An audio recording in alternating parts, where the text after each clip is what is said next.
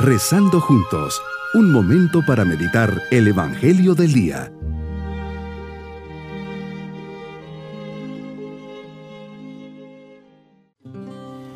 Un cordial saludo en este día viernes de la tercera semana de Adviento, pidiendo al Señor que se haga presente en nuestras vidas y por eso le decimos, Señor, quiero estar contigo y preparar mi corazón para tu llegada.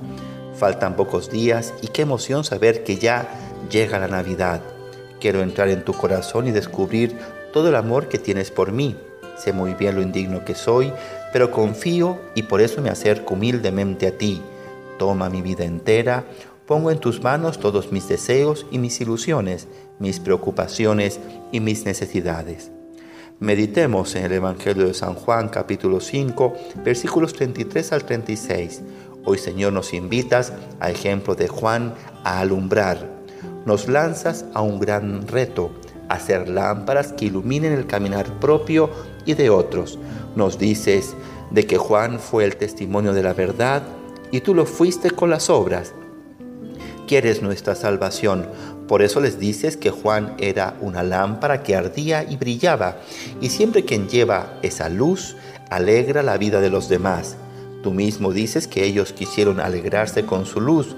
Junto a esta verdad predicada y vivida por Juan, por otra parte están tus obras, Señor, y nos revelas que ha sido tu Padre que te las ha concedido realizar, y son las que haces y dan testimonio de ti, y son la garantía de que eres el enviado del Padre.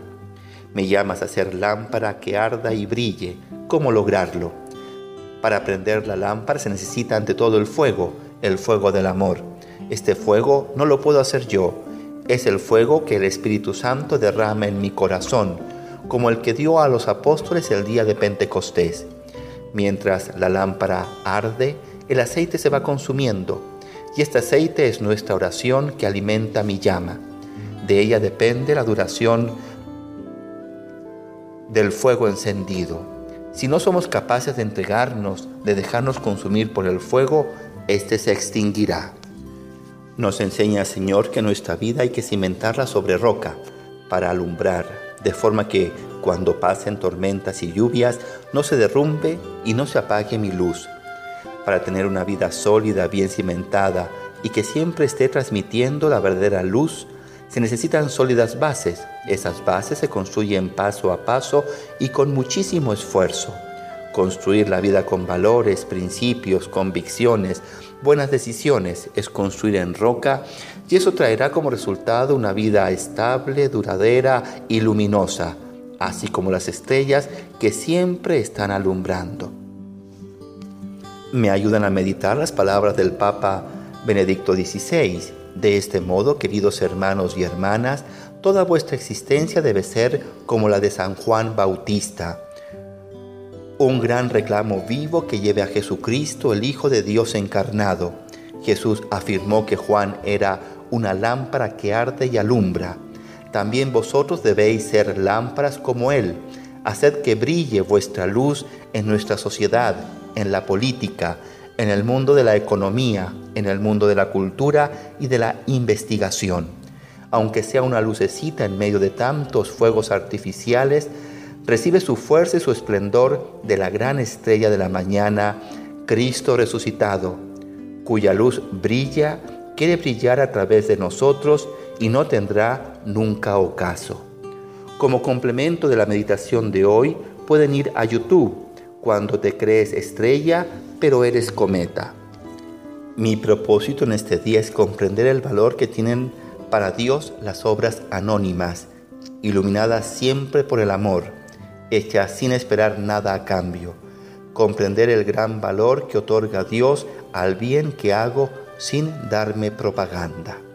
Mis queridos niños, Juan fue una gran lámpara que alumbró a muchos en su caminar y los llevó hacia Jesús con palabras de verdad.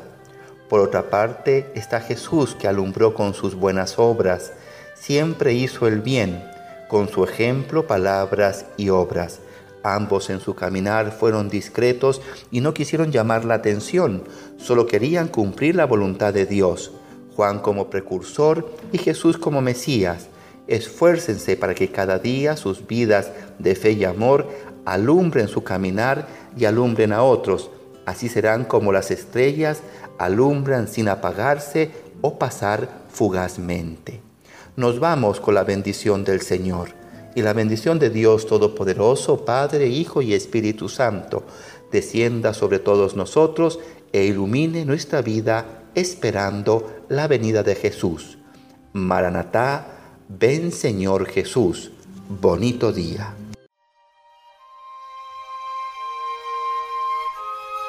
Hemos rezado junto con el Padre Denis Doren, Legionario de Cristo.